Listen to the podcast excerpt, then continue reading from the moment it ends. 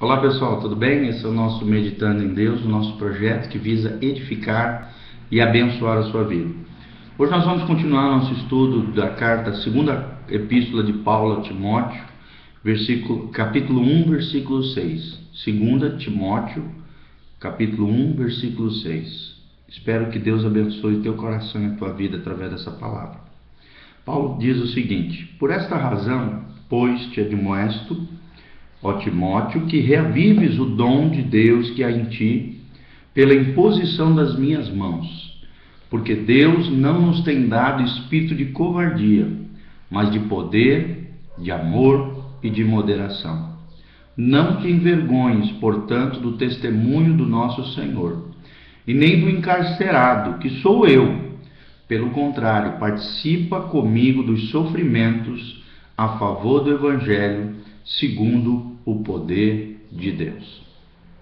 Tremendos, são três versículos extraordinários que nos ensinam chaves espirituais que realmente podem abençoar extraordinariamente a nossa vida. Primeiro, Paulo conclama né, o seu filho na fé, Timóteo, a que ele reavive o dom que ele havia recebido de Deus. Ou seja, está falando de uma herança que ele havia recebido, né, da sua avó, da sua, da sua mãe, e, e não só do, de maneira natural dessas duas figuras maravilhosas que, que ele recebeu como herança espiritual, mas também do próprio apóstolo Paulo. Como é extraordinário nós termos pessoas que realmente influenciam positivamente a nossa vida. E pessoas que realmente investem na nossa vida e que despertem o dom que há em nós. Meu irmão, você não é uma ilha, você não, não, não pode ficar isolado, você sempre tem que estar interligado, debaixo de alguém, ao mesmo tempo sendo coberto espiritualmente por alguém.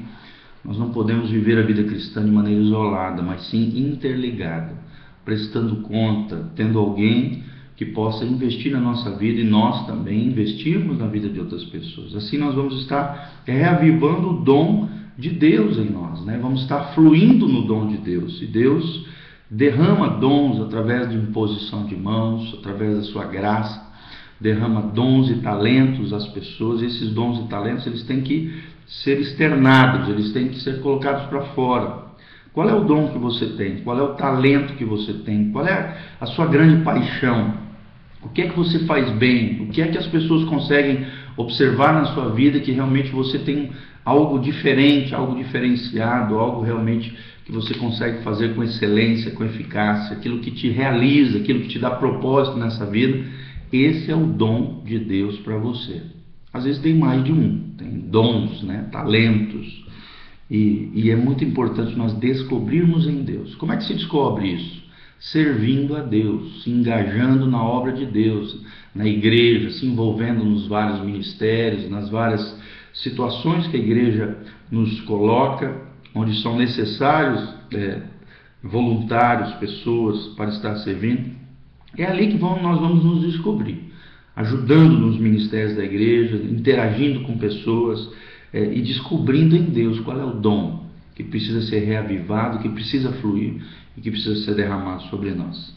Segundo é, é, versículo, ele fala justamente sobre isso, sobre ter coragem, ser corajoso, ser ousado e não nos acovardarmos, não sermos tomados pelo medo, um medo que é paralisante, mas sim vivemos uma vida de coragem, de ousadia, no poder, no amor e na moderação. Quer dizer, esse dom ele é ativado pelo poder de Deus, ele, é, ele deve ser motivado pelo amor de Deus.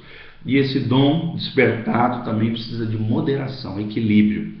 Infelizmente, hoje em dia, muitas pessoas são desequilibradas nos seus dons, né? muitas pessoas não entendem é, como é que funciona o seu dom no mundo espiritual, né? e aí saem fazendo loucuras, aberrações aí no meio da igreja. Não, nós temos que ser corajosos, ousados, vivemos debaixo desse poder de Deus, com um espírito não de covardia, mas de ousadia, de coragem diante de Deus, com esses três elementos: poder de Deus, amor ao, próximo, às pessoas, à igreja, e também a moderação, que é o que dá domínio próprio, é o que dá equilíbrio em todas as esferas da nossa vida. E por último, ele diz: não te envergonhes do Evangelho. Né? Sofre comigo, Participa comigo dos sofrimentos do Senhor a favor do Evangelho, segundo o poder de Deus. Ou seja, ele está dizendo testemunho sempre.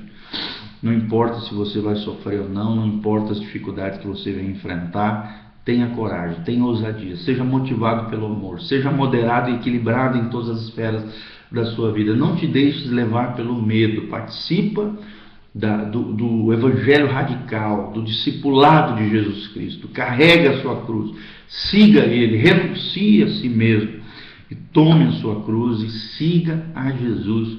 Não importa se houver sofrimentos ou não, continue seguindo, continue andando, continue participando desse projeto de Deus maravilhoso nessa terra e seja uma benção no nome de Jesus. Então nós vemos essas, essas três coisas: reavivar o dom, ser corajoso, ousado e testemunhar sempre, não importa as dificuldades, as circunstâncias, precisamos ter ousadia no falar e principalmente no viver para Deus.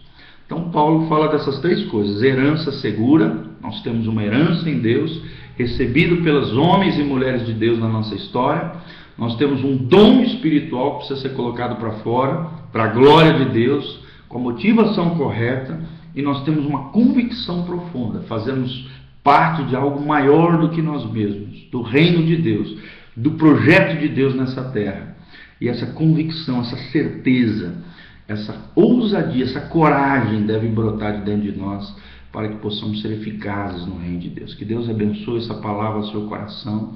No nome de Jesus, tenha um dia abençoado com a glória de Deus. Pai, no nome de Jesus, eu abençoo os meus ouvintes. Que o Senhor derrame ousadia que o Senhor reavive o dom neles, que o Senhor derrame espírito de ousadia, de coragem, de intrepidez, e que eles testemunhem de maneira eficaz, ó Deus, no teu reino, para a tua glória. Nós te pedimos isso em nome de Jesus. Abençoe cada um dentro da sua necessidade, receba a bênção do Senhor, a glória de Deus, a graça de Deus. Que os teus anjos estejam trabalhando a favor daqueles que vão herdar o reino de Deus. Eles sejam abençoados e agraciados pelo Senhor. Em nome de Jesus. Amém e amém. Visite o nosso projeto facebook.com barra meditando em Deus. Se você quiser ouvir também os nossos cultos, as nossas programações, o nosso site é betelonline.com.br.